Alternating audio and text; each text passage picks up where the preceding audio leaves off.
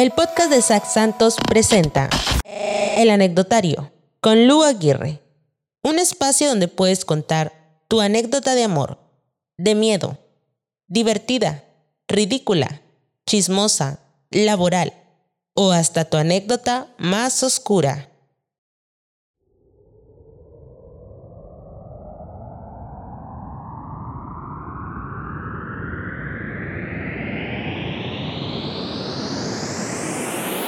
Sobrevivir a lo imposible.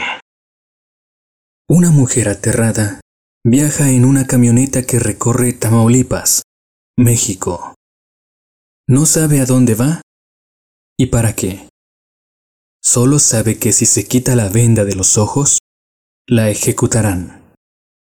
Que sus hombres armados que la custodian son tan sádicos que parecieran paridos en el infierno y que ese podría ser su último día con vida.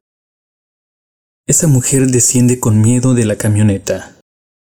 Las piernas le tiritan mientras entra a una quinta grande, polvosa, aislada bajo el calor desértico de la frontera entre México y Estados Unidos. Le ordenan quitarse la venda y avanza detrás de los hombres armados. Atraviesa una habitación otra, un pasadizo, un túnel. La mansión se va oscureciendo mientras desciende unas escaleras y sus ojos se fijan en una luz tenue y roja que cubre todo lo que hay en un sótano casi sin muebles. Cuerpos desnudos y encadenados a las columnas que van de techo a piso.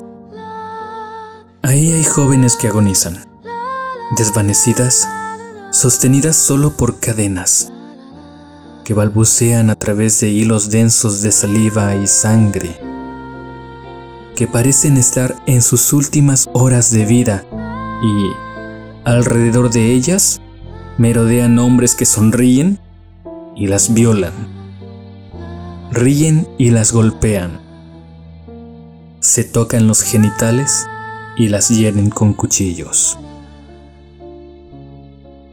Esa mujer asustada cierra los ojos. Cree que hay cuatro, cinco, seis mujeres. Sus custodios la obligan a mirar y, para evitar llorar, pone la mente en blanco y enfoca un altar y unas velas. La sangre que se esparce en el piso desprende un intenso olor a hierro como de ferretería vieja, como sabor a moneda bajo la lengua. Se pregunta en silencio, ¿de dónde sacaron a esas mujeres? ¿En dónde quedarán sus cuerpos?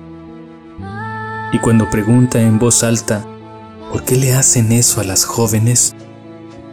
Un hombre armado, con gesto aburrido, responde con naturalidad porque esos clientes son buenos y pagaron mucho dinero.